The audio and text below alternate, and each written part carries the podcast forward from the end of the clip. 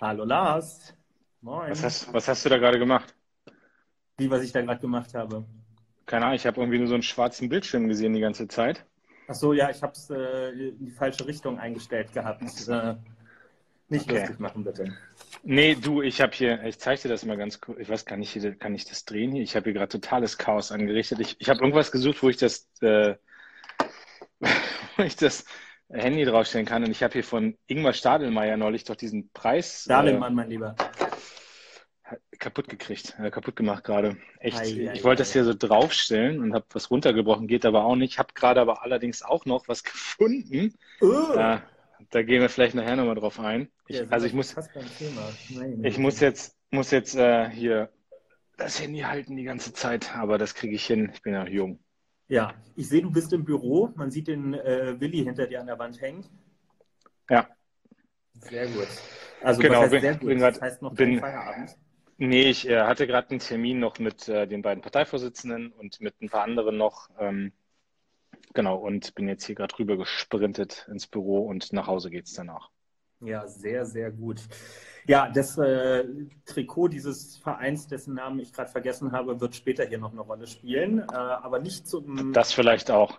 Das vielleicht auch, genau. Das wird für die BVB-Fans vielleicht gar nicht so gut ausgehen, was wir da noch zu besprechen haben. Ähm, aber zuerst mal zum Allerwichtigsten und Wesentlichen. Wie geht's dir? Wie war deine letzte Woche?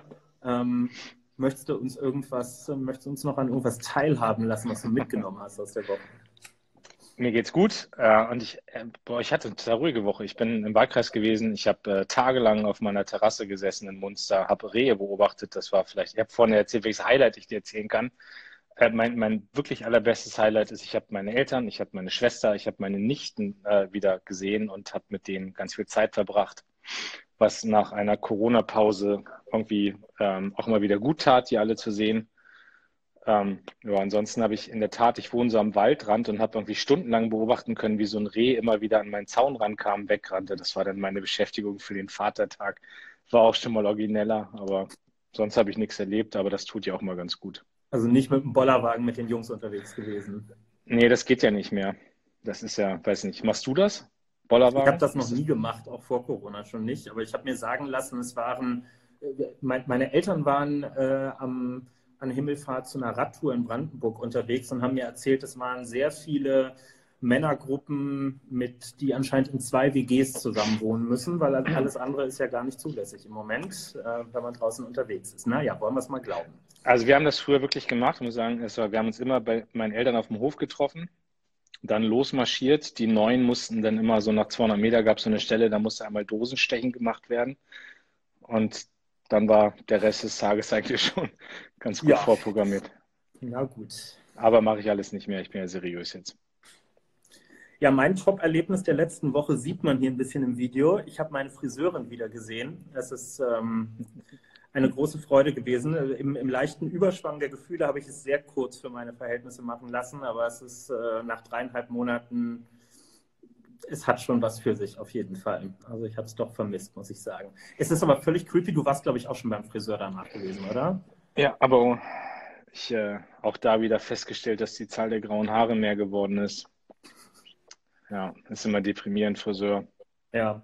Aber wie fandest du das, mit Maske das zu machen? Also ich fand das total komisch. Ja, ganz komisch. Ähm, ich also es war ja auch schon mit irgendwie, man muss davor dann irgendwie, man muss davor dann irgendwie stehen und warten, dass man reingelassen wird, dann äh, boah, und dann mit Mas also mit dieser Maske da die ganze Zeit total komisch. Mir fällt alles mit Maske schwierig. Ne? Also ich jetzt jetzt ich am Wochenende in den Wahlkreis, also als ich am, letzte Woche in den Wahlkreis gefahren bin, am Sonntag dann zurück nach Berlin, dann sitzt du da am Zug die ganze Zeit mit Maske. Es ist nicht, äh, ist nicht so das Allergeilste, aber ich verstehe, dass es notwendig ist, deswegen mache ich es natürlich auch und halte mich echt äh, da in jeder Sekunde auch dran. Habe erlebt jetzt auch so zwei, drei Mal im Supermarkt, dass es dann fast Schlägereien gibt, wenn irgendwer seine Maske nicht hat oder mhm. wenn irgendwer, wenn, äh, wenn nicht jeder einen Einkaufswagen nimmt und so. Also da muss man auch aufpassen, diese Corona-Polizei ist manchmal ein bisschen nervig. Aber Friseur komisch, äh, wird Zeit, dass es irgendwann dann noch wieder ohne ist. Aber gerade verstehe ich, dass es mit besser ist. Ja, du hast gesagt, das ist alles ein bisschen schwierig mit Maske. Das habe ich von dir die letzten Tage schon einmal gehört. Ähm, du hast nämlich ähm, dich über die gesamte Corona-Zeit immer wieder zu Gesprächen getroffen mit einem Journalisten vom Bayerischen Rundfunk ähm, und warst einer von drei Protagonisten. Da ist noch eine Pflegedienstleiterin dabei gewesen und äh, eine junge Frau, die arbeitslos geworden ist in dieser Zeit. Und ähm, die haben so ein Feature daraus gemacht, wo ihr quasi im Verlauf der Zeit immer wieder sagt, wie ergeht es euch, wie ändert sich der Alltag. Und da ist auch eine Szene mit dabei, da bist du, glaube ich, gerade im Wahlkreis gefahren und hast auch gesagt, bist richtig bedrückt, weil so dieses Zwischenmenschliche, diese Gesichtsausdrücke und so fehlen. Und das muss ich sagen, das geht mir echt ganz genauso. Ne? Also so die Kleinigkeiten, du steigst irgendwo in die S-Bahn und jemand bietet dir einen Platz an und normalerweise wirft man sich so ein, so ein, so ein nettes Lächeln einfach zu als, als Geste der Dankbarkeit und dann merkt man, aber es kommt gar nicht an. Der andere kriegt es überhaupt gar nicht mit. Und ähm, das ist schon, das ist schon ein bisschen befremdlich, ehrlich gesagt. ja, und also ich, ich glaube, ich grinse dann unter der Maske trotzdem noch. Äh, also man, man, man gewöhnt sich jetzt ja nicht ab, aber ich merke halt auch, wie schwierig mir das fällt, irgendwie zu raffen, was die Leute gerade selbst denken. Du nimmst ja bei Gestik und Mimik ganz viel wahr. Ja. Das ist total schwierig und äh, ich muss diese Reportage übrigens mal anhören. Ich habe jetzt schon echt viel positives Feedback gekriegt. Äh, ist gut. Der ist auch ein super Journalist, der das gemacht hat, aber ich, ich habe es noch nicht geschafft, das zu hören. Also. Ja, der Jean-Marie Magro hört uns Gerüchte halber heute auch zu. Ähm, und äh, ganz eventuell äh, hat das jetzt gar nichts mit meiner nächsten Bemerkung zu tun. Ich habe nämlich durch äh, nicht näher genannte Kreise erfahren, du verfügst über ein Rennrad mittlerweile. Das wusste ich gar nicht. Ja. Ich habe, boah, du bist ja echt gut informiert. Ich habe in so einer Blitzhandlung noch irgendwie kurz vor Corona, meine Frau hat einen Schreibtisch gekauft und ich habe ein Rennrad gekauft. Das war so äh, kurz vor Corona. Der Schreibtisch hat uns wahrscheinlich gerettet, weil wir nicht beide acht Wochen im Homeoffice nebeneinander am Esszimmertisch sitzen mussten. Und äh, genau, ich fahre jetzt immer Rennrad. Meine nicht äh, namentlich genannte Quelle hat mich gebeten zu fragen, wie viele Kilometer denn schon auf dem Tacho draufstehen. Ich habe kein Tacho. Meine Güte, jetzt hier nicht ausweichen. Wie viel bist du gefahren mit dem Ding? Boah, weiß ich nicht. Also kann ich so ein paar Wochen und dann immer mal so 70, 80 Kilometer irgendwie um Berlin rum, äh, aber auch mal kürzere Strecken. Aber das ist schon okay. Okay, das so geht für den Anfang, geht das auf jeden Fall durch. Was macht denn, was macht denn dein Rennrad? Mein Rennrad? Ich, hab, ich bin ja gebürtiger Berliner und habe die übliche Fahrradkarriere in Berlin gemacht. Mir ist irgendwann das dritte und das vierte Fahrrad geklaut worden und dann hörst du auf, dir ein neues zu holen, weil war, hat dann auch irgendwann einfach keinen, keinen Bock mehr gemacht. Ich habe mir ja im letzten Jahr tatsächlich, als diese, diese E-Scooter überall in der Stadt auftauchten, die man sich so ausleihen kann, äh, ich habe mir tatsächlich einen E-Scooter gekauft. Also ich besitze selber einen, mit dem man rumfahren kann. Das ist, okay. Ja. Ich hab, dachte, Aber ich setze da auf einen ganz die großen stehen, Trend. Die stehen, auch, die stehen auch gar nicht mehr rum, fällt mir gerade mal so auf. Ne? Wenig, Sind die wegen, wegen Corona alle irgendwie abgeschafft worden oder warum?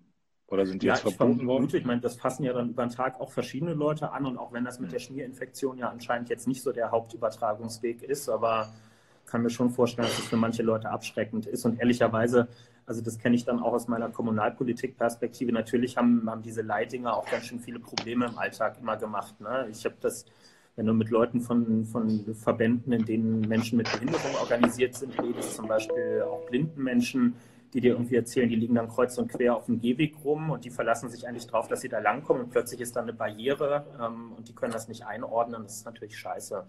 Und ähm, ja, da ist das schneller eingerichtet worden, ähm, als, als da, sagen wir mal, die Infrastruktur zur Verfügung stand. Aber deswegen habe ich meinen eigenen. Nun gut.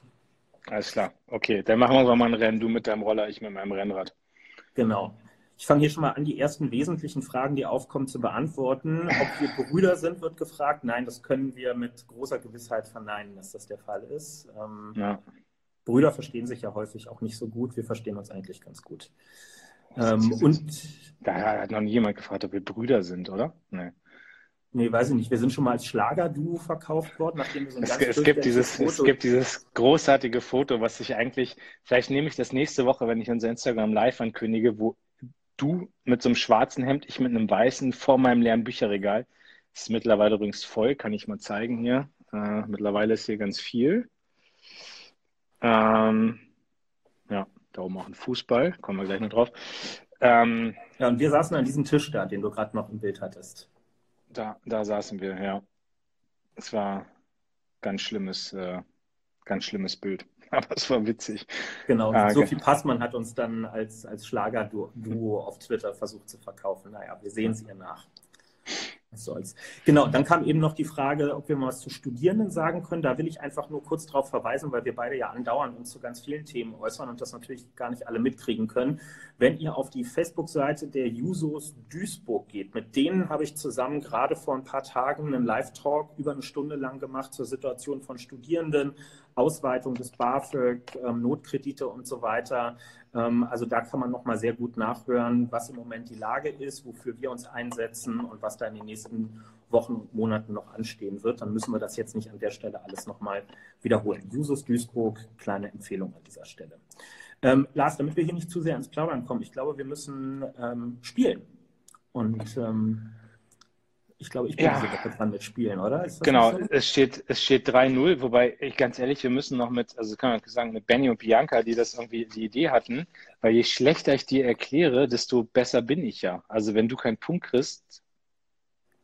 Aber wie stehst ich, du dann da am Ende, wenn die Leute sehen, dass du das nicht vernünftig erklären kannst? Das ist ja auch scheiße. Na, aber ich will. Ich gut. Bist du noch da? Ja. Ah. Mir geht es ja nicht um die Frage, ob ja, ich gut erkläre. Okay klären kann, sondern ob ich gegen dich gewinne. Das ist ja das Entscheidende. Tja. Gut, egal. Also, äh, ich, ich habe jetzt den ersten Begriff nochmal für die, die letzte Woche nicht dabei waren. Es gibt einen Begriff, den zeige ich gleich. Kevin guckt weg. Und darunter stehen fünf Begriffe, die ich nicht verwenden darf. Und, ähm, und das sind alles so Begriffe, die wir als Politiker häufig verwenden, die kein anderer normaler Mensch kennt. Und ich bin gespannt. Ähm, ich guck weg, ja? Guck, guck weg, ja, ich zeige es den anderen jetzt. Ich sag dir Bescheid, wenn du wieder gucken kannst. Gut. Es ist nach wie vor, das haben sie nicht besser gemacht. Es ist nämlich spiegelverkehrt. Kann man es so lesen? Ja. Also, vielleicht könnt ihr es euch denken, weil man es lesen kann. Kevin kann es gucken. Ähm, okay, jetzt muss, also es geht auch, also jetzt wieder um Politikbegriff und es hat was damit zu tun, wenn nicht die Sonne scheint, dann Regen. hilft es. Ja. Ähm, genau, wenn man versucht, das, was du gerade erwähnt hast, abzuwehren, dann nutzt man was. Einen Regenschirm. Richtig. Und davon nimmst du den zweiten Teil und denkst über alles das nach, was wir gerade mit Corona machen. Ein Rettungsschirm. Richtig, ein Rettungsschirm. Jawohl. Erster Punkt für dich, 3-1. Jetzt musst du noch erklären, was ein Rettungsschirm ist. Ja, Rettungsschirm, das, wir haben ja ganz viele Begriffe für sowas. Ne? Olaf Scholz hat jetzt mit der Bazooka nochmal, äh, ist ja nochmal um die Ecke gekommen vor zwei Monaten, aber Rettungsschirm ist natürlich ein schöneres Wort. Das ist, äh, meistens reden wir von, von Rettungsschirmen, äh, wenn es um Geld geht. Ähm, Im Moment bei Corona bedeutet Rettungsschirm, dass wir Geld organisieren in der Politik, um zum Beispiel kleine und mittelständische Unternehmen oder auch Solo-Selbstständige ähm, zu schützen in dieser Phase. Das heißt, dahinter verbergen sich Kredite, die wir zur Verfügung stellen und die in, ähm, in Anspruch genommen werden können. Es können aber auch Direktzuschüsse sein, die gar nicht zurückgezahlt ähm, werden müssen. Und das läuft immer unter dem Stichwort Rettungsschirm. Das ist, glaube ich, bei der Finanz- und Wirtschaftskrise vor zehn Jahren ist das das erste Mal so richtig groß geworden. Da wurde immer mit Rettungsschirmen gearbeitet. Ich finde halt, ich glaube auch, deswegen steht es bei mir hier drauf, weil ich diesen Begriff halt total beknackt finde, Rettungsschirm. Also das ist, ich kann da überhaupt nichts mit anfangen. Ich versuche den noch nie zu verwerten, äh, zu verwenden, diesen Begriff. Ich, keine Ahnung. Also ich, aber ich, ich weiß ja, meine Pressesprecherin hat das aufgeschrieben, jetzt genau, um mich zu ärgern an dieser Stelle. Hat sie fünf Minuten Spaß jetzt gerade. Der Begriff ist weder logisch noch macht der Sinn noch gibt der schöne Bilder im Kopf, aber gut, es muss man halt aushalten in der Politik. Grüße an Bianca. So, jetzt zweiter Begriff, guck weg.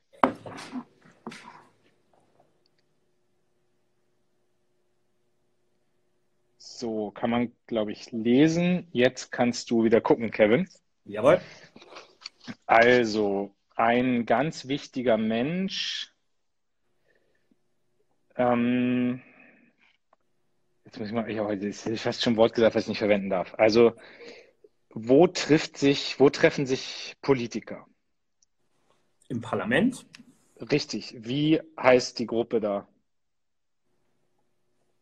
Die Gruppe, eine ja. Fraktion.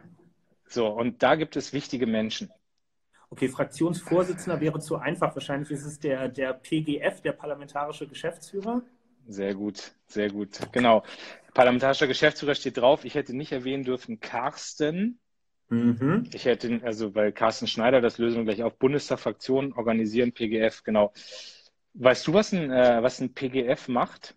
Ich bin ja im Gegensatz zu dir kein Abgeordneter, daher äh, kannst du uns gleich noch ein bisschen konkreter äh, aus dem Alltag sagen. Also du hast eben schon gesagt, Carsten dürftest du nicht verwenden, weil unser parlamentarischer Geschäftsführer... Ich hätte einfach Schneider sagen können, ne? Ich hätte ja... Das hätte, ja gut, das ja. wäre jetzt sehr spitzfindig gewesen, genau. Also Carsten Schneider aus Thüringen ist unser parlamentarischer ähm, Geschäftsführer und ähm, im Prinzip, ähm, ja, ich würde jetzt in meinen Worten sagen, so jemand organisiert nach innen ähm, die Arbeit in der Fraktion. Also der stimmt sich mit den anderen parlamentarischen Geschäftsführern der anderen Fraktionen ab. Das heißt, was ist das Thema in der aktuellen Stunde zum Beispiel, in der nächsten Sitzungswoche, worum es ähm, gehen wird, wie besetzt man bestimmte Gremien. Also der handelt mit anderen Sachen aus, aber auch nach innen, wie werden Ausschüsse besetzt beispielsweise, welcher Abgeordnete, welcher Abgeordnete geht äh, für die SPD ähm, wohin und äh, macht Vorschläge dafür, wer Sprecher, Sprecherin für Arbeitsmarktpolitik, Sport oder was auch immer ist. Ähm, also viel Organisationsarbeit und Koordinierungsarbeit nach innen auf jeden Fall. Gar nicht genau. so sehr immer die große Bühne, ähm, wie ich, ich, der Fall ist. Es ist ein bisschen der, der Einpeitscher, es ist derjenige, der guckt, dass alle am Ende sich da vernünftig verhalten.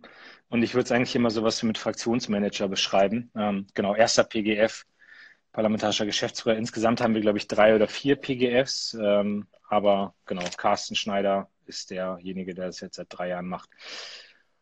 Guter Mann, würde Johannes Kars sagen. Ich auch. Dann kommt jetzt der dritte Begriff. Guck wieder weg. Beim nächsten Mal lassen wir das äh, spiegelverkehrt ausdrucken, dann können Sie ja, ich verstehe auch nicht, dass unsere Leute das nicht aufgenommen haben. Weißt du, einmal mit Profis zusammenarbeiten. Gruß an Benny und Bianca. Nächstes Mal hätten wir es gerne spiegelverkehrt und nochmal einmal richtig, damit wir es lesen können. Du kannst wieder gucken. Mein Sprecher ist im Urlaub. Deine Sprecherin hat Dienst. Okay, ich, ich gebe sie weiter. Ich gucke, glaube ich, auch zu. Sie hat schon irgendwelche Kommentare geschrieben. Ähm, so. Also, ähm, auch was, wo wir uns gerade ganz viel mit auseinandersetzen, vielleicht jetzt gar nicht mehr so ein Politik-Slang-Begriff, aber es wird, ah, das ist jetzt zu einfach, wenn ich das sage, aber gut, wir wollen, es wird äh, nächste Woche dazu eine Entscheidung geben. Am Dienstag trifft sich der Koalitionsausschuss, am Mittwoch trifft sich das Kabinett und wir werden darüber entscheiden. Wir werden darüber entscheiden. Ja, da ist dann zum Beispiel die Frage drin. Über das Konjunkturpaket, oder? Richtig. Genau, ah. wollte ich jetzt gerade sagen, da ist dann die Frage drin, wie man die Wirtschaft ankurbelt. Wirtschaft darf ich aber nicht sagen, aber was wir für Familien machen und so weiter und so fort. Ja, das ist da alles drin. Konjunkturpaket genau. kriegt ihr, glaube ich, gerade mit. Das, vielleicht willst du anfangen, dann kann ich auch noch drei, vier Sätze zu sagen. Ist auch eine ganz gute Überleitung, glaube ich, zu einem Thema, was wir eh besprechen ja. wollten, so ein bisschen. Aber sag erstmal für alle hier, was ein Konjunkturpaket ist. Genau, also wir haben ja eben, das passt ganz gut, wir haben ja eben über den Schutzschirm geredet, der kam als erstes. Ne? Der Schutzschirm, auch wenn Lars den Begriff nicht mag, aber jetzt wissen wir ja alle, was gemeint ist, war sozusagen erstmal da, die, dazu da, die unmittelbare Gefahr abzuwehren, dass Unternehmen äh, in die Insolvenz gehen oder auch das Kurzarbeiterinnen und Kurzarbeitergeld, damit Beschäftigte nicht arbeitslos werden. Und jetzt gehen wir in Phase 2 über. Jetzt kommt ein Konjunkturpaket, ähm, um Wirtschaft und äh, Konsum anzukurbeln. Das heißt, es wird Geld in die Hand genommen, um dafür zu sorgen, dass Leute damit einkaufen äh, gehen können. Also aus unserer Sicht geht es vor allem darum, dass gerade Leute mit nicht so großem Einkommen, äh, Leute, die Leistung vom Staat kriegen, Leute, die ein kleines oder ein mittleres Einkommen bei ihrer Arbeit haben, dass die mehr Geld in der Tasche haben, weil das erfahrungsgemäß Leute sind, die gehen damit in Elektromarkt, kaufen sich ein Fahrrad oder machen sonst irgendwelche schönen Sachen, damit die für sie schön sind und die aber eben auch helfen, die Wirtschaftsleistung und die Nachfrage und damit auch ähm, die Arbeitsplatzsituation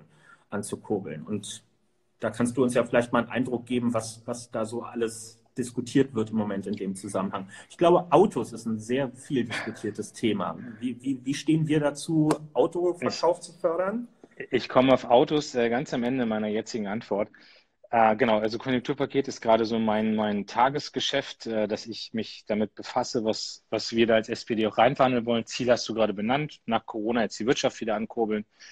Ähm, und da gibt es ja ganz unterschiedliche Ansätze. Ne? Also für uns ist klar als SPD gerade, wir wollen es für die Familien machen.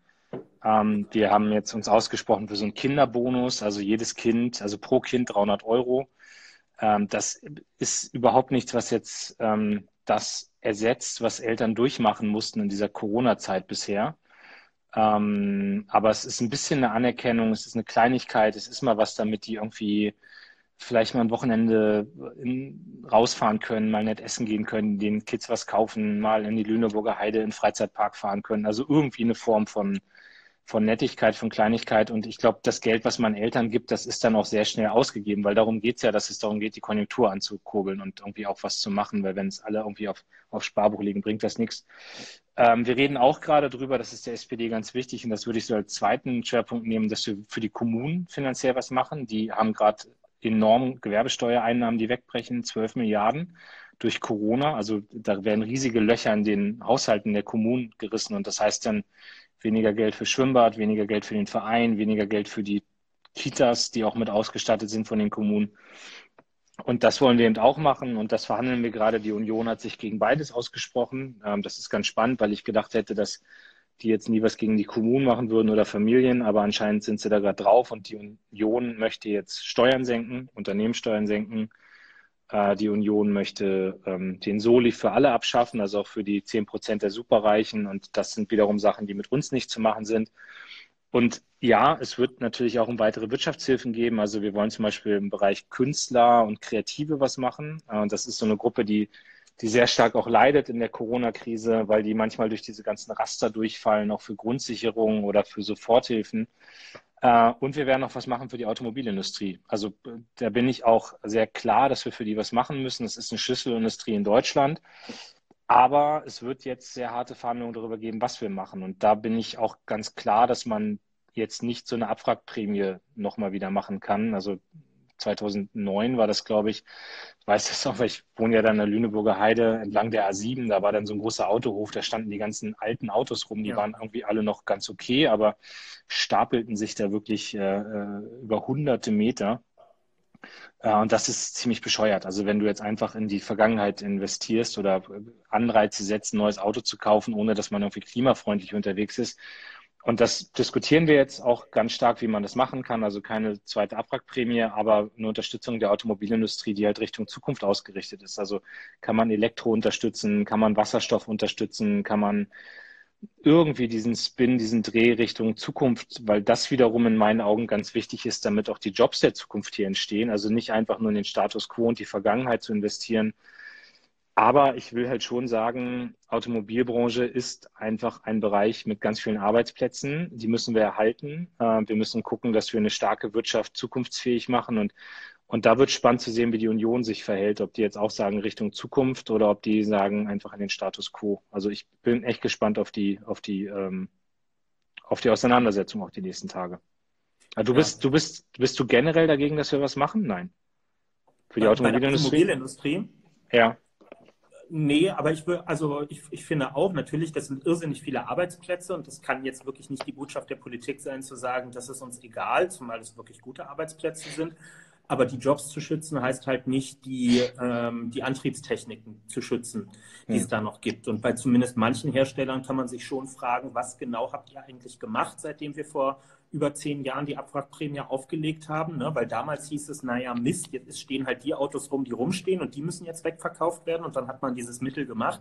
Und jetzt kann man nicht zehn Jahre später das exakt selbe Argument wieder benutzen und damit wieder rechtfertigen, dass die alten Verbrenner vom Hof wegverkauft werden, nämlich mit dem Hinweis darauf, wie gering die Produktionskapazitäten bei Elektro- und Wasserstoff sind ähm, noch sind. Das, das kann man ja, sonst, sonst machen wir das ja bis in alle Ewigkeit weiter. Wir haben ja als SPD gerade im Dezember auf unserem Parteitag auch einen Beschluss gefasst, wo wir uns ganz stark für Forschungsförderung im Bereich alternativer Antriebstechniken und so ausgesprochen haben.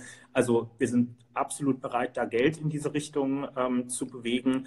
Ähm, aber in einer Zeit, wo sogar Wolfgang Schäuble in dem Interview sagt, na hoffentlich werden uns bessere Dinge als wieder nur eine Abwrackprämie einfallen, kann man nur sagen, hinter denen sollte man wirklich nicht zurückfallen.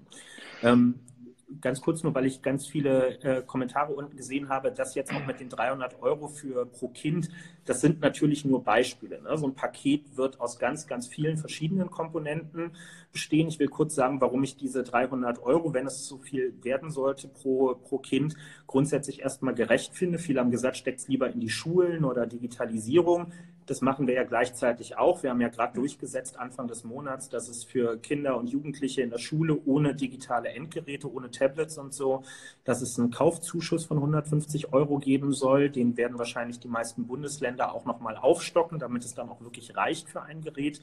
Aber wir finden eben bei den Familien direkt sollte auch was ankommen. Und das ist übrigens auch das ist auch eine gerechte Sache, weil wir wollen das aufs Kindergeld draufschlagen, aber nicht so, bei einigen werden jetzt die Alarmglocken losgehen, dass zum Beispiel sogenannte Hartz-IV-Familien das äh, angerechnet kriegen und am Ende gar keinen Euro mehr haben, sondern die sollen das eins zu eins bekommen. Ja, in sogenannten Hartz-IV-Familien käme das gesamte Geld davon an. Und bei den Eltern, die ein gutes Einkommen haben, ähm, da steigt nicht der Steuerfreibetrag. Das heißt, die kriegen am Ende auch keine kompletten 300 Euro raus und somit kommt das Geld schwerpunktmäßig eher bei denjenigen an, die weniger haben und die, die schon relativ viel haben, da kommt dann weniger am Ende an. Und das ist schon was, was wir erstmal so als Maßnahme ganz gerecht finden.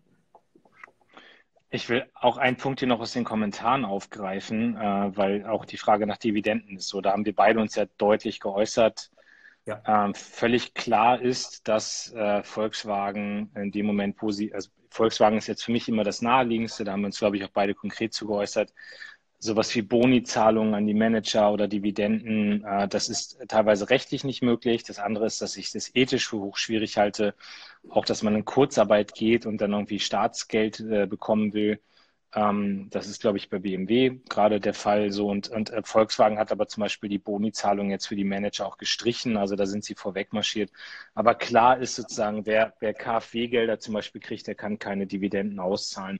Das ist auch eine harte Bedingung für die SPD. Und wir gucken jetzt mal genau, was die Automobilbranche eigentlich dann auch äh, äh, will. Wir, wir haben jetzt mit denen auch die Woche über ein Gespräch und dann, dann werden wir sicherlich da äh, einen Konflikt mit der Union haben. Und weil auch, dass hier gefragt wurde, öffentlicher Nahverkehr stärken und so. Also ich, wir müssen ganz neu auch in Mobilitätsform denken. Wir haben ja mit dem Klimapaket schon ein paar Sachen für den öffentlichen Nahverkehr auf den Weg gebracht. Ähm, halte ich auch für dringend geboten. Es gibt genug Leute, die haben gar kein Auto mehr. Ja. Und ähm, an die sollten wir auch mitdenken. Lars, du hast dich äh, heute in dem Zusammenhang ähm, auch noch zu anderen Sachen geäußert. Wir reden ja nicht nur über Ankurbeln der Konjunktur in Deutschland, sondern auch ähm, innerhalb von Europa. Und da haben wir jetzt am Wochenende hören können, da gibt es äh, Vorschläge, zum Beispiel auch aus unserem Nachbarland Österreich von Sebastian Kurz, den kennen ja einige aus den Medien.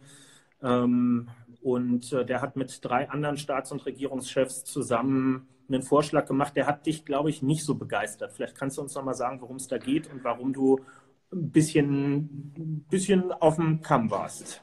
Ja, ich habe es heute Morgen, ich, ich glaube, ich war heute Morgen bei Bild Live von, äh, von äh, von 7.52 Uhr bis 8 Uhr und habe es in diesen acht Minuten geschafft, äh, sowohl die FDP als auch Sebastian Kurz gegen mich aufzubringen, was ich, ich finde es keine schlechte Bilanz, ganz ehrlich, für acht Minuten. Äh, Wolf, äh, mein, mein, Kumpel Wolfgang Kubicki, also der, der irgendwie Herrn Kemmerich dafür gefeiert hat, dass er sich von der AfD zum Ministerpräsidenten hat wählen lassen, hat dann ja mal einen Rücktritt sogar gefordert, was mich sehr geehrt hat. Also schöne Grüße an Wolfgang Kubicki. Ähm, ich mache weiter.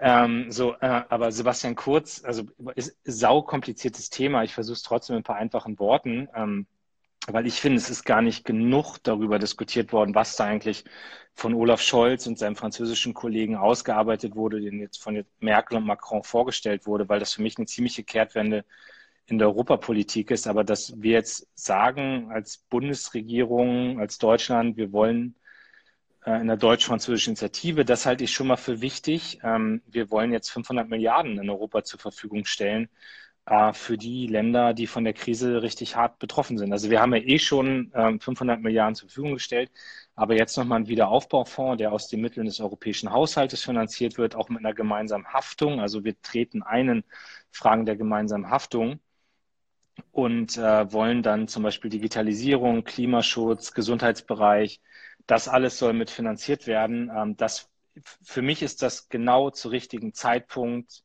der richtige Schritt für mehr Europa. Ich sehe gerade, Timo Wölken ist auch da, lieber Und Andi Schieder aus, aus Österreich auch. Andi Schieder auch. Das sind die, vernünft, die vernünftigen Österreicher, sehr gut. Ähm, und äh, das ist, das ist irgendwie ein, einfach ein tolles Signal gewesen. Ich, ich meine, Kevin, das ist, äh, du bist noch ein paar Jahre jünger als ich, aber das ist Aufgabe von Leuten wie uns auch, äh, Europa wieder groß zu machen und dafür zu sorgen, dass diese tolle Idee vom solidarischen Europa endlich wieder mit Leben gefüllt wird und die Rechtspopulisten den Laden hier nicht kaputt machen.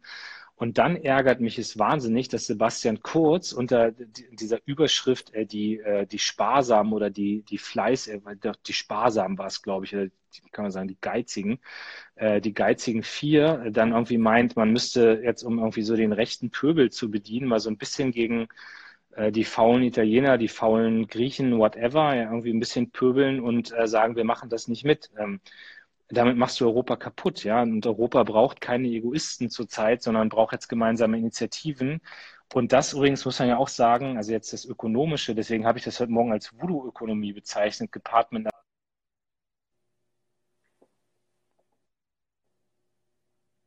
ähm, in einer Zeit, äh, wo, wo, äh, wo also mir jeder Mittelständler in meinem Wahlkreis sagt, guckt bitte, dass ihr den Export in Europa möglichst schnell wieder ankurbelt, damit wir hier die Arbeitsplätze sichern können. Und das betrifft Österreich genauso stark wie uns. Also das ist eine Milchmädchenrechnung, äh, zu sagen, wir, wir sparen jetzt hier irgendwie Geld und geben denen nichts. Und also mich, mich ärgert es wahnsinnig, ähm, und nochmal, ich bin Olaf Scholz dankbar, ich bin Norbert Walter Borjans, der das Thema ja auch mitsetzt bei uns in der Parteispitze, dankbar, dass da jetzt so ein Vorschlag gekommen ist. Dass Merkel so eine Kehrtwende vollzogen hat in der Europapolitik, ähm, das halte ich für, ähm, das halte ich schon, ein historischer Moment ist immer so, aber das ist schon irgendwie was, was so nah dran ist. Und ich bin jetzt gespannt, wie die Diskussionen noch in der äh, CDU laufen, aber wir müssen das genauso durchziehen und das ist gut. Und, und Sebastian Kurz nervt. Ja, absolut. Also es ist auch spannend zu sehen, wenn du den Konservativen in diesen Tagen, ja? Und eins, eins muss ich noch ja, loswerden, jetzt bin, jetzt bin ich schon am Ranten hier. Und Sebastian Kurz, muss man sich immer wieder bewusst machen, ist in einer Regierung mit den Grünen. Ja? Also man kann auch in Deutschland mal die Grünen fragen, warum sie eigentlich diese Europafeindlichkeit ihrer Leute da in Österreich mitmachen. Äh, hier sich irgendwie aufspielen als die großen Europäer, aber gleichzeitig irgendwie dann äh, und, und, und Markus Söder lädt den Kurz dann irgendwie zu so einem digitalen Parteitag ein, wo sie sich irgendwie als hipste Partei Deutschlands feiern. Und dann reden sie über sowas überhaupt nicht anscheinend. Ja? Also das, das sind lauter Sachen, die man mal stärker thematisieren könnte. Ja, ihr habt richtig gehört, die CSU, die hipste Partei Deutschlands. Es ist nicht mehr der 1. April, aber sie haben es trotzdem gemacht. Äh, und sie, haben so übrigens, getan. Ja sie, ja sie, haben sich übrigens ganz schön angezickt, die beiden, wenn auch auf eine, eine freundliche Art und Weise, denn sie haben, sind in einen mehrminütigen äh, Beef darüber eingetreten, wo denn nun die Leute im Sommer zum Urlauben hinfahren sollen. Markus Söder wirbt ja für Urlaub in Deutschland. Ich glaube, da hat Rainer äh, Grebe mal einen sehr schönen Song drüber gemacht. Und Sebastian Kurz hat jetzt mit seiner Regierung in Österreich äh, eine, glaube ich, 40 oder 60 Millionen Euro teure Werbekampagne für Urlaub in Österreich wiederum auflegen lassen. Also das äh, wird noch ein, ein, großes Vergnügen, denen zuzugucken, wie sie die Tourismuseinnahmen untereinander aufteilen. Aber ähm, ja, also du hast vollkommen recht, ähm, europäische Solidarität, wann, wenn nicht jetzt, soll das passieren. Und es macht schon auch ein bisschen Spaß, so ein paar Hardcore-Konservativen zuzugucken. Manche haben vielleicht gestern den Carsten Linnemann, auch so ein, so ein Vorzeige. Äh, Wirtschaftsfreund äh, bei der CDU, CSU bei Anne Will abends gesehen, der irgendwie Mühe hatte, noch einen eigenen Standpunkt zu finden, weil er irgendwie eigentlich dem allen nicht zustimmen wollte, aber sah halt auch blöd aus, wenn man nicht zustimmt und am Ende kam ein ziemlicher Eierauftritt ähm, bei raus. So Leuten sollte man vielleicht Europa nicht unbedingt anvertrauen. Ja, wer beschwert sich gerade, dass wir hier die, äh, die Fragen nicht beantworten, sondern über andere Parteien herziehen. Aber sorry, das muss man einfach auch mal tun. Ja, ich, hab, äh, ich glaube, das ist der Kollege, der die Frage nach der, nach der Strategie ähm, bei der Digitalisierung von den Schulen gestellt hat und zu Recht gesagt hat, ein Endgerät alleine macht noch keine Digitalisierungsstrategie. Ähm, das ist sicherlich richtig, aber vielleicht fügen wir gedanklich an dieser Stelle einfach einen zehnminütigen Monolog über ähm, äh, die Kompetenz der Bundesländer und des Bundes bei Fragen von Bildungspolitik in Deutschland ein sparen uns diese zehn Minuten, aber seufzen einmal in die Kamera und versprechen, das demnächst einmal ausführlicher als Thema aufzugreifen. Wir haben uns ja vorgenommen, das wöchentlich oder zumindest zweiwöchentlich, wie immer wir es schaffen, zu machen. Und äh, wir werden irgendwann an einem Punkt sein, da sind wir dankbar, wenn uns äh, Themen einfallen, die wir besprechen können. Und dieses wird sicherlich ähm, dazugehören. Lass ich mir noch auf ein anderes Thema zu sprechen kommen. Hast du dich heute auch zugeäußert in einer sehr deutlichen Art und Weise. Das äh, ist das, was Wolfgang Kubicki dann auch herausgefordert hat. Du hast dich nämlich geäußert zu dem, was in Thüringen gerade passiert. Bodo Ramelow, der Ministerpräsident von Thüringen, hat ähm, eine Ankündigung gemacht, die ist unterschiedlich interpretiert worden. Manche haben etwas polemisch gesagt, Bodo Ramelow schafft das Coronavirus ab und tut einfach so, als wäre es nicht mehr da. Das hat er empört zurückgewiesen. Er selbst sagt, ähm, ich gucke mir einfach an, ich habe super wenig Infektionszahlen in großen Teilen meines Bundeslandes. Ähm, ich kann den Leuten nicht mehr verklickern, warum die noch Masken und sowas im Alltag in der S-Bahn oder fährt eine S-Bahn, weiß ich gar nicht, also in öffentlichen Verkehrsmitteln ähm, tragen sollen. Wir fahren bei solchen Sachen jetzt zurück. Das ist bei dir nicht auf so viel Gegenliebe gestoßen. Vielleicht kannst du das mal erklären. Ich bin noch nicht abschließend entschieden, wie ich das finden soll, was der Ramelow macht. Also ich habe ja schon ein paar Mal diesen ganzen Überbietungswettbewerb der Bundesländer kritisiert, äh, weil ich, also ich, ja, Föderalismus super, ähm, aber also das fing ja bei uns in Niedersachsen an, als wir dann irgendwie die, äh, die, die, äh, die Gartencenter zu hatten und dann sind irgendwie alle nach Bremen oder also Hessen gefahren. Ja, also das ist irgendwie auch schwierig, also dass die sich alle überbieten so. Und, und ich merke, ich habe gerade am Wochenende sehr viel, ich war jetzt letzte Woche ähm, auch bei der Polizei in meinem Wahlkreis, ich habe einfach mal mich erkundigt, wie bei denen so die Arbeit läuft. Ich war Supermarkt, habe mich da ein bisschen erkundigt und man muss schon sagen, diese Masken, ähm, die sind, die, die führen dazu, dass Leute gerade auch andere Verhaltensweisen lernen, dass sie Abstand halten, dass man nicht irgendwie auch zu locker gerade umgeht. Und dann komme ich aus einem Wochenende, was mich halt ziemlich geprägt hat, äh, dadurch, dass bei uns in Niedersachsen in Leer irgendwie die Leute dann diese eine Kneipe in der Scheune der High Life gemacht haben und dann sind wir auf einmal wieder, ich weiß nicht, 12, 13 Infizierte. Dann gibt es diesen Gottesdienst da irgendwo in NRW, wo auch zig Frankfurt, Leute, also, glaube ich. Frankfurt, okay, gut. Ähm, also es ist alles nicht vorbei. So. Und ich finde, Politik muss immer eine richtige Balance finden. Ich meine, ich habe letzte Woche, haben wir genau andersrum diskutiert, als ich beim Thema Bundesliga auch das gesagt habe, aber da gibt es halt klare Regeln, ja. So, und, und jetzt denke ich halt, wenn du jetzt als Ministerpräsident Ramelow das Signal aussendest, wir schaffen das jetzt alles wieder ab, Kontaktsperren, den Abstand, äh, die Masken, dann, dann signalisierst du den Leuten doch, wir haben es geschafft. Und, und das ist das, was ich schwierig finde. Und dann die Debatte, so habe ich es verstanden, auf seinem persönlichen Blog loszutreten. Und dazu kam noch, dass heute Morgen im Deutschlandfunk ich dann so einen Bericht gehört habe, wo sie das auch politisch eingeschätzt haben und gesagt haben, die größte Motivation von, äh, von Ramelow, das zu machen, äh, sind jetzt halt diese ganzen Demos von den Verschwörungstheoretikern. Mhm. Also das hat mich dann, also das hat mich dann auch echt genervt. Ähm, weil ich meine, stell dir mal vor, wir würden jetzt irgendwie sagen, wir machen eine andere Flüchtlingspolitik, weil die ganzen Nazis hier irgendwo auf der Wiese stehen und gegen Flüchtlingspolitik demonstrieren. So, also das ist so, ich, finde echt, solchen Leuten darfst du nicht nachgeben. Und da ist Ramelow, den ich total schätze, das ist ein netter Kerl, ich mag den, ich will auch, ich habe nichts persönlich gegen den, aber dann muss er halt auch aushalten, dass man eine andere Meinung hat. So, das, dann ist mir halt dieser Satz, äh, rausgerutscht, äh, ja, so halb rausgerutscht. Äh, wenn man Applaus von Attila Hildmann und Christian Lindner bekommt, dann muss man sich, also wenn das die einzigen sind, die fein applaudieren, ja, kann man sagen, ich bin Generalsekretär, ich darf das sagen. Genau. Und darüber hatte sich dann Kubicki aufgeregt, dass du Lindner und Attila Hildmann in einem Satz erwähnt hast. Das ist natürlich ungerecht, denn Attila Wahrscheinlich Hildmann hat Attila, Wahrscheinlich Attila hat Attila Hildmann, Hildmann sich darüber auch aufgeregt. Ja. Genau, Attila Hildmann hat noch nie den Honorarkonsul von Belarus äh, gekuschelt, aber das ist eine andere Angelegenheit. Ja, ich bin total unentschieden, muss ich sagen, weil ich, also ich verstehe schon diesen Impuls zu sagen, jetzt, jetzt müssen dann auch Lockerungen, die kommen ja eh überall im Moment, die Lockerungen, aber es muss auch irgendwas so richtig im Alltag ankommen. Jetzt ist bestimmt auch ländlicher Raum in Thüringen was, wo viele andere Lockerungsmaßnahmen, von denen wir so in Großstädten profitieren, nicht unbedingt ankommen. Ja, also da gibt es jetzt vielleicht auch nicht ein Autokino oder wo es vielleicht mal ein Freibad gab, ist das abgeschafft worden, sodass man jetzt von der Öffnung von Freibädern auch nicht unbedingt was hat. Das verstehe ich schon. Ich habe das jetzt ausgerechnet mit den Masken nicht verstanden, weil das halte ich eigentlich für eine ziemlich smarte Einschränkung, so im, im täglichen Tun und Handeln. Ne? Das ist schade, irgendwie die Leute nicht sehen zu können, haben wir ja auch drüber gesprochen. Aber ich bin in meiner Bewegungsfreiheit da ja nicht, nicht eingeschränkt. Ähm, ich kann mich trotzdem irgendwie mit Leuten unterhalten, ich kann diskutieren, ich kann einkaufen gehen. Das war mir nicht ganz verständlich, warum das jetzt irgendwie die große Errungenschaft am Ende sein soll.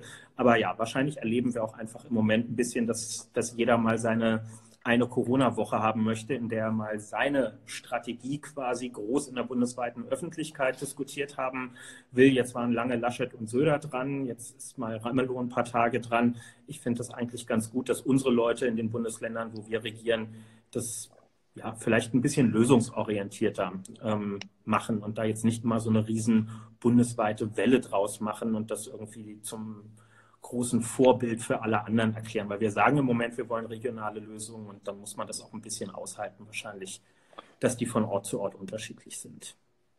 Genau, genau. aber dann mit einer vernünftigen Kommunikation und halt nicht, nicht, also ja, sind wir uns einig, mal gucken. Ich bin jetzt gespannt, wie das denn morgen, weil jetzt ja auch welche schreiben, wir sind ja auch in der Regierung, ja, aber es ist auch nicht meine Aufgabe, irgendwie alles gut zu finden, was die SPD macht. Das ist deine das Aufgabe. Das ist mein auch Text, nicht. Entschuldigung. Ja, genau. Ähm, und äh, ich, äh, ich, ich habe einfach Angst an der Stelle, dass wir, dass wir zu leichtsinnig sind. Ne? Ich bin total froh, wie wir als Land bisher bis hierher gekommen sind. Ähm, und ich möchte nicht, dass wir das leichtsinnig aufgeben. Und ich wirklich nochmal, wenn ich diese Masken im Supermarkt trage, wenn ich sie im Zug trage, wenn ich sie wenn ich meine Eltern sehe und du hältst Abstand, ich halte das alles auch, also das ist alles komisch und das fühlt sich alles auch nicht richtig an, aber ich weiß, wenn ich das jetzt vielleicht mal ein paar Wochen mache, dann helfe ich damit sehr konkret Menschen. Und das ist das, wo ich immer wieder denke, doch, komm, es ist so eine kleine Einschränkung für mich, aber es kann am Ende ganz viel, ähm, ganz viel Großes bewirken. So, und dann passt das schon ganz gut. Ja, Jetzt wird, schreibt gerade jemand unten, hä, doch, du bist Generalsekretär, also so im Sinne von, doch, du musst das doch alles gut finden. Nee, ich ja. finde das total gut, dass Lars das gerade deutlich macht, weil selbst die Leute, die in obersten Positionen in einer Partei sind, und wir haben irgendwie beide sehr hohe Ämter in der SPD, am Ende ist es eben eine demokratische Organisation. Demokratisch heißt, die Mehrheit entscheidet. Und manchmal kommen dann auch Entscheidungen bei raus, bei denen stimmt auch mal jemand aus der Führungsspitze der Partei nicht zu 100 Prozent überein und sagt, wenn ich das selber hätte machen können, hätte es ein bisschen anders ähm, ausgesehen. Und das finde ich total gesund. Also ich, ich habe mich vor zwei Jahren, als ich relativ frisch Juso-Vorsitzender war, ich habe mich damals viel darüber beklagt, weil ich nämlich den Eindruck hatte, in der Parteispitze der SPD, bei den Leuten, die uns nach außen auch repräsentieren, da gibt es ein sehr geschlossenes Meinungsbild. Wenn du mit den Leuten geredet hast, wurde schnell klar, so ist das auch nicht, aber der Eindruck entstand immer. Und ich glaube, viele haben, haben so, eine, so eine absolute Geschlossenheit verwechselt mit einem professionellen Auftreten. Man kann professionell sein ähm, und, und es nicht ins Chaos ausarten lassen, ohne seine eigene Meinung vom Tisch fallen zu lassen. Und das ist, glaube ich, schon ein bisschen das, was wir auch versuchen deutlich zu machen. Ähm, man kann auch in solchen Ämtern sich erlauben, auch mal eine abweichende Position zu haben. Ähm, haben wir ja letzte Woche gerade beim Thema Fußball auch gehabt. Ich muss mir jetzt hier übrigens. Was für ein schöner Themenwechsel. Ja, ich, ich muss nur noch eine, eine Entschuldigung fürs Protokoll anbringen. Ich hatte ja hier quasi Thüringen fälschlicherweise unterstellt, eine S-Bahn zu haben. Wir sind darauf hingewiesen worden äh, von Lutz Liebscher, ähm, der für die SPD im Landtag in Thüringen sitzt. Der muss es wissen, dass es keine S-Bahn in Thüringen gibt. Also vielleicht auch was fürs Konjunkturpaket. Mal gucken. Jetzt beim Thema Bringschuld fällt mir ein, ich soll dich, äh, ich soll dich von Sebastian Krumbiegel ganz lieb grüßen, der ah. mir vorhin eine SMS geschrieben hat, der gesehen hat, ich glaube bei Instagram oder bei Twitter, dass wir talken heute Abend, mit dem ich seit Tagen versuche zu telefonieren und äh, genau. Du musst, glaube ich, kurz sagen, wer Sebastian Krumbiegel ist. Die Älteren der, werden sich erinnern, die Jüngeren haben es vielleicht nicht mehr gehört.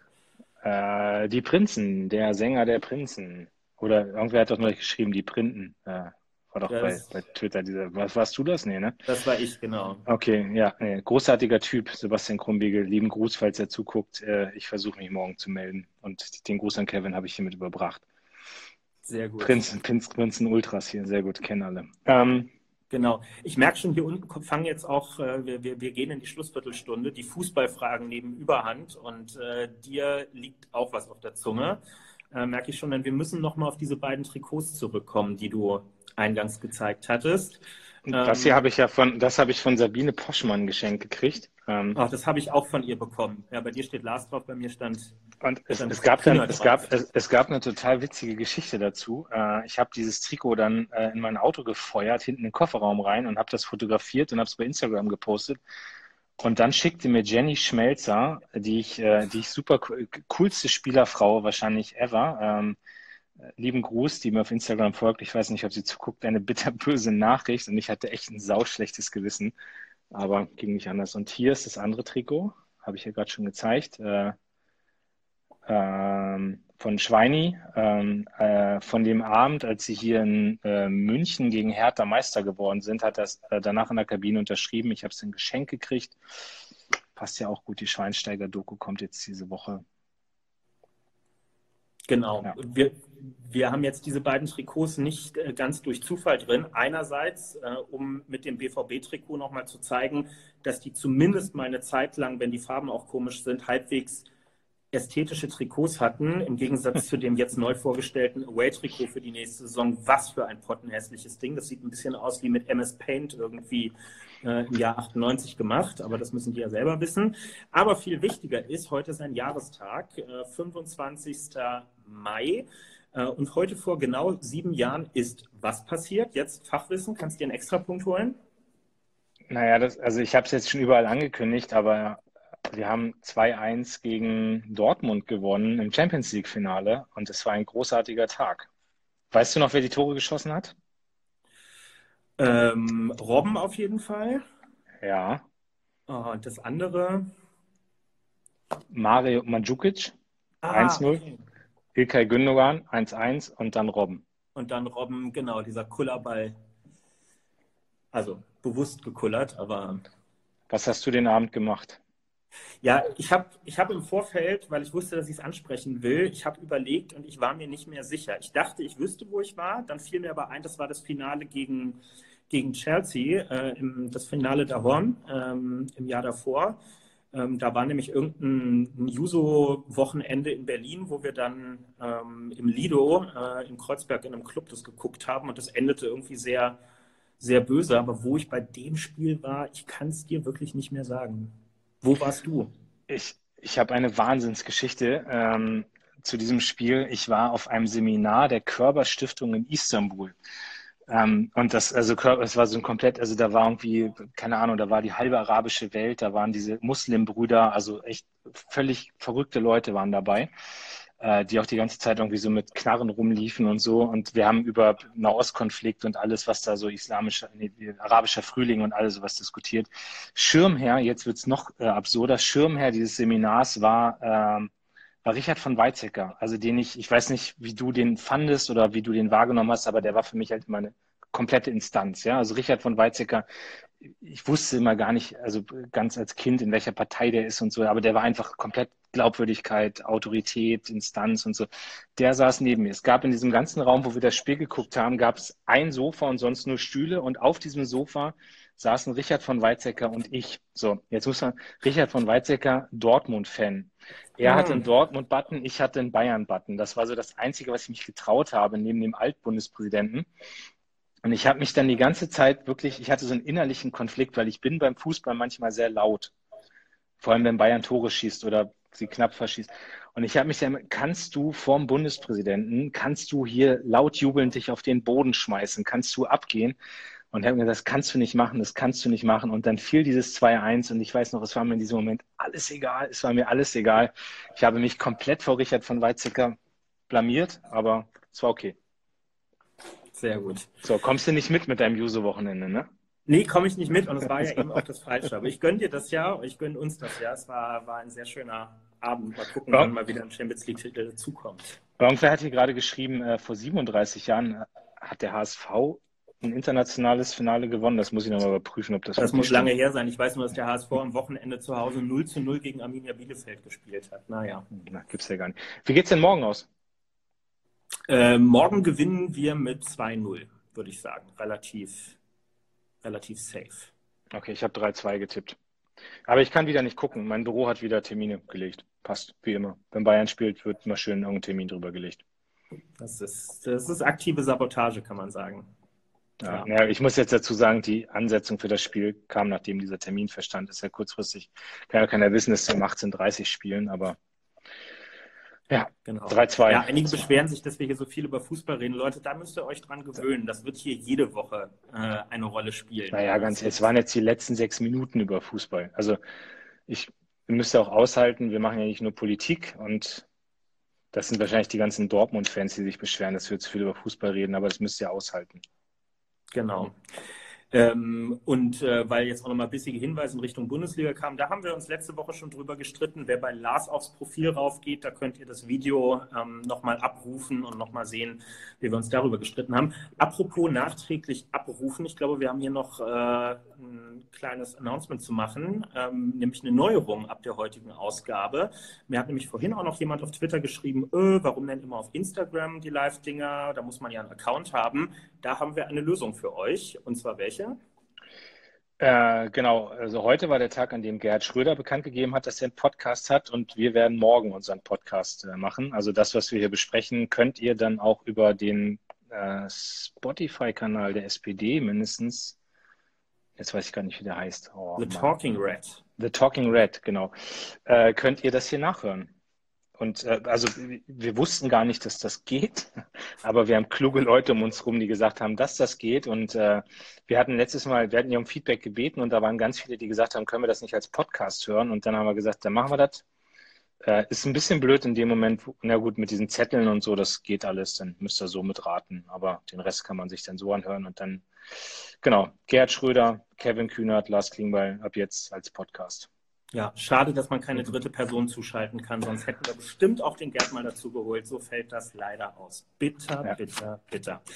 Ähm, genau, und ganz kurz, weil es mir noch sehr wichtig ist, weil jetzt auch noch ein paar Mal Moria unten angesprochen wurde, also die Situation in Griechenland, da würde ich nächste Woche ein bisschen ausführlicher nochmal was zu sagen, weil ich bis dahin auch mehr Infos an der Hand habe und dann nicht so im Ungefähren ähm, rumgurken muss. Aber das ist ein Thema, das hatten wir beide auch schon mal besprochen, das ähm, wird uns immer weiter beschäftigen und da ziehen wir uns auch nicht aus der Verantwortung. Könnt ihr euch ja. darauf verlassen.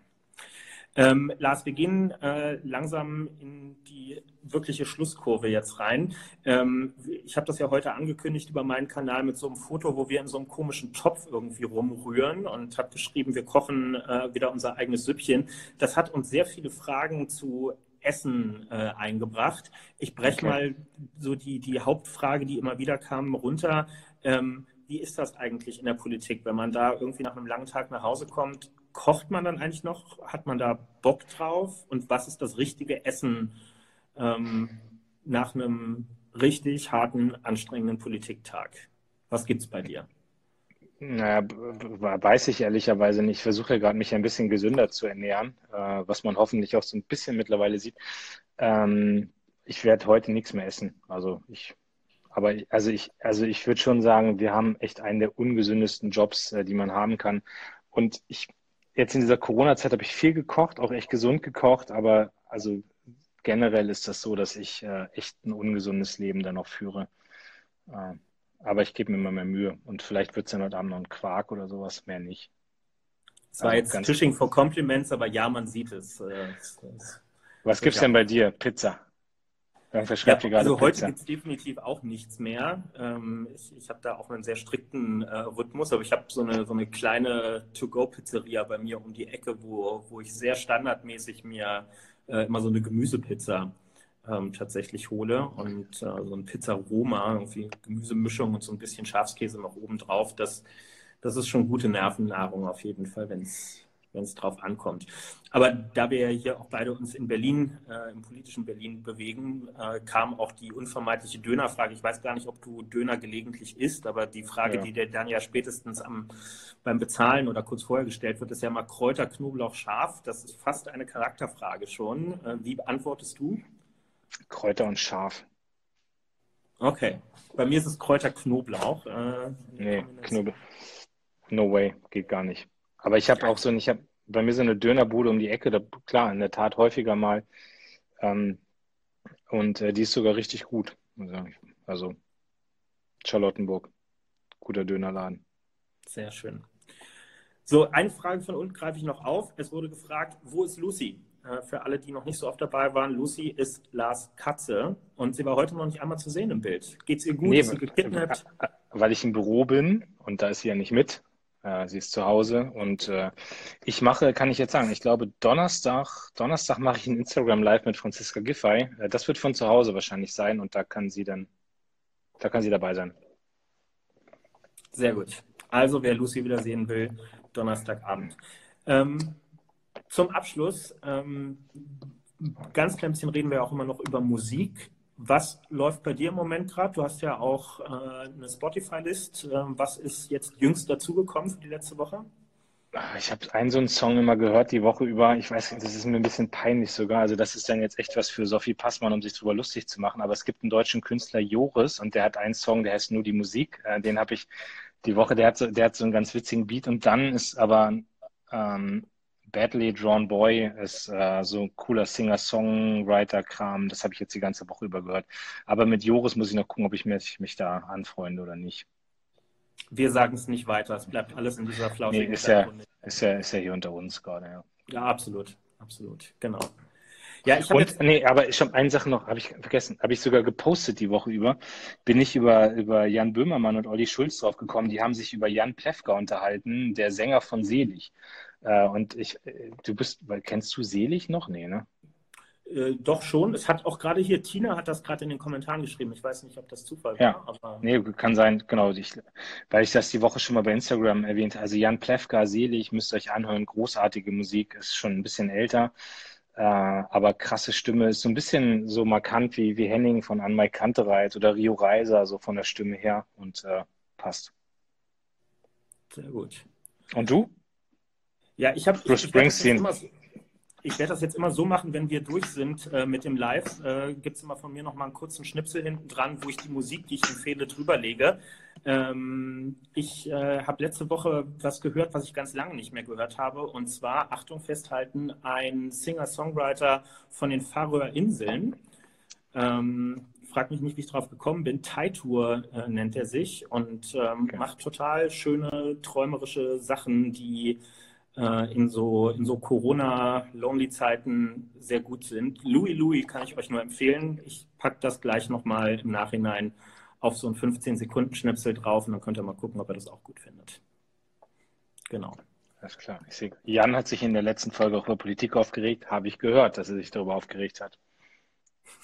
Weiß ich. Kriege ich alles hören mit. auch sowas gelegentlich tatsächlich. Genau. So, ich habe alles angesprochen, was ich ansprechen wollte. Ich glaube, wir fliegen jetzt hier gleich auch, nö, wir fliegen gleich auch raus hier, ne? Oder? Ja, wir sind zwar kurz nach zehn, aber da du ja zu spät warst. Äh, ich würde einfach mal sagen, ähm, wir sind ja immer noch am Lernen, wir sind immer noch dabei, irgendwie auch zu gucken, wie so ein Format sein kann. Mir macht super viel Spaß. Äh, ist auch immer ganz interessant, um die Woche so ein bisschen Revue passieren lassen, ein paar Themen diskutieren, aber meldet euch gerne auch mit Feedback, äh, wo ihr sagt, das macht Sinn, das macht keinen Sinn.